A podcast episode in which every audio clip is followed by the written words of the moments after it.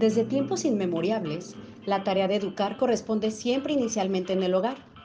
Con el vuelco que hemos tenido en los últimos meses, han existido un sinfín de afirmaciones e interrogantes acerca de que los niños pierdan los años lectivos a causa de la pandemia.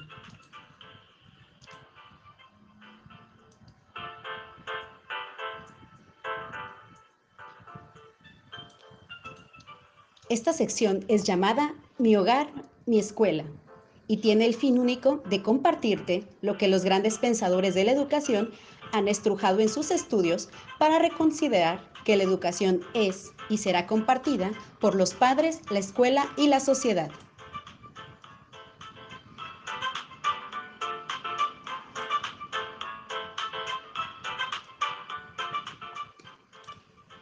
En Maternando Podcast Colima, yo me llamo Citlalitzin Sánchez y ahora tenemos el primer episodio sobre esta sección.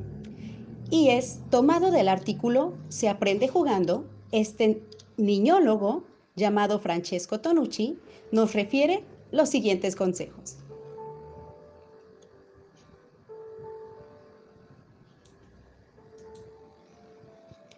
Francesco Tonucci, nacido en 1941, es un pensador, psicopedagogo y dibujante italiano que se dedica al estudio del pensamiento y el comportamiento infantil.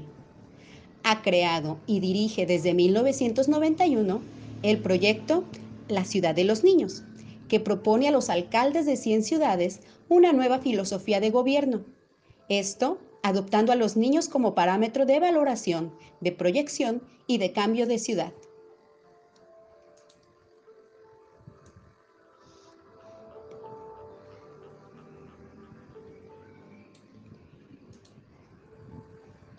Él critica la forma en que las ciudades están estructuradas y aconseja que estén planificadas pensando en los niños, pero no para convertirlas en Disneylands, sino que es, eh, él afirma que un adulto sano es el resultado de un niño que ha jugado mucho y ha tenido autonomía. En esta entrevista que le realizaron en la contra de la vanguardia, Tonucci explica que con, tanta contundencia la importancia infravalorada del juego en la infancia. Afirma que estamos robando la autonomía, herramienta básica de futuro, a los niños de los 3 a los 6 años.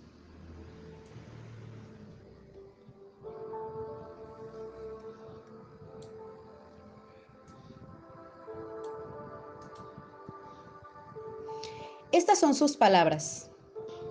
¿Qué quieren los niños? Los niños que participan en el proyecto La Ciudad de los Niños piden todo lo mismo en sus reuniones con los alcaldes. ¿De qué se trata? Espacio y autonomía. Tienen un gran conflicto con los coches, porque estos crean peligro, y el peligro impide su autonomía. Unos niños italianos propusieron a un alcalde dividir el espacio, mitad para que aparquen los coches y mitad para nosotros. ¿Cómo percibimos hoy a los niños? Los adultos y por tanto los propios niños se perciben como una persona que vale por lo que será para mañana y no por lo que es hoy. Hoy educar significa pedir a los niños que dejen de comportarse como niños y lo hagan como adultos. ¿Y esto cómo se soluciona? Escuchando sus tonterías, porque cuando un niño dice una tontería es algo que no ha oído de sus padres ni de sus maestros. El deseo de un niño de quiero una cancha de fútbol sin entrenador es entendible de que los niños estén hartos de los adultos. La diferencia entre un niño de 5 años de hoy y yo cuando tenía su edad es que yo tenía mucho tiempo sin adultos, por mi cuenta. Hoy la gran preocupación es enseñarle todos los peligros peligros que les cortan las alas. La soledad es la grave enfermedad de los niños que hoy viven en las ciudades ricas, familias de hijos únicos, sin compañeros dentro de su propia casa y debido al peligro ambiental, sin posibilidad de salir a buscarlos. Bueno, sí, tienen a sus compañeros de escuela,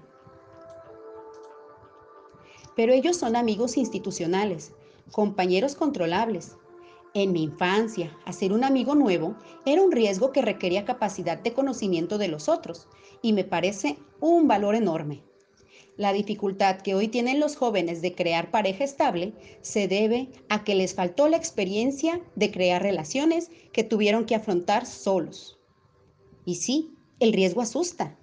El riesgo es un componente esencial del desarrollo. Sería deseable que los niños encontraran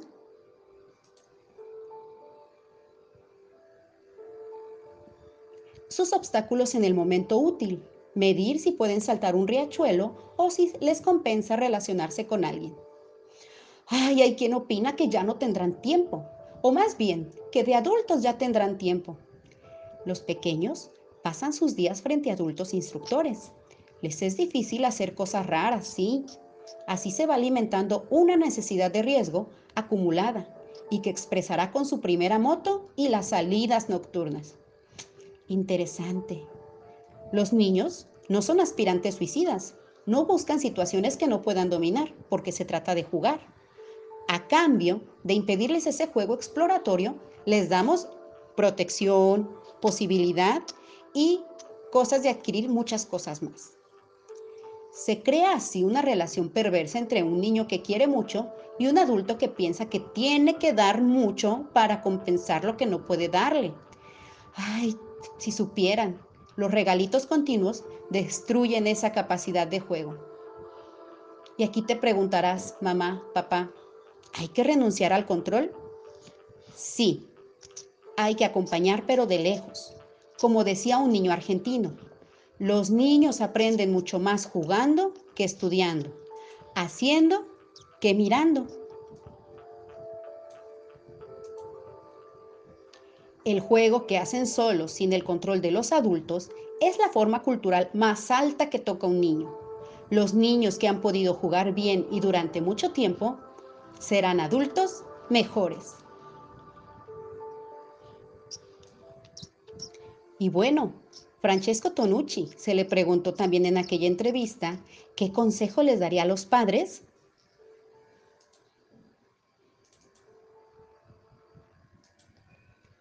Dele a su hijo más autonomía, con normas de espacio, de tiempo y sociales, y le sorprenderá cómo mejora la comunicación. Correrá a contarle lo que ha descubierto.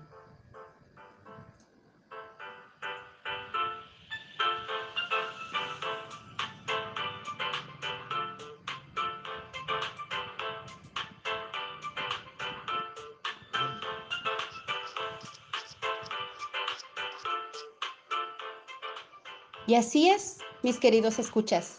El juego da recursos para la vida.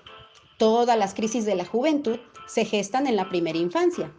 También nos dijo Tonucci que hoy educar significa pedir a los niños que dejen de comportarse como niños y lo hagan como adultos.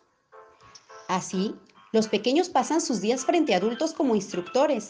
Les es difícil hacer cosas raras, Así que se va alimentando una necesidad de riesgo que se expresará, como mencionábamos, con su primera moto y las salidas nocturnas.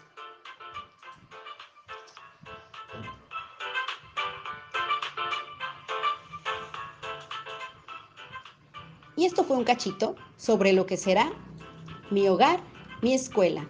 Acompáñenos en un próximo episodio.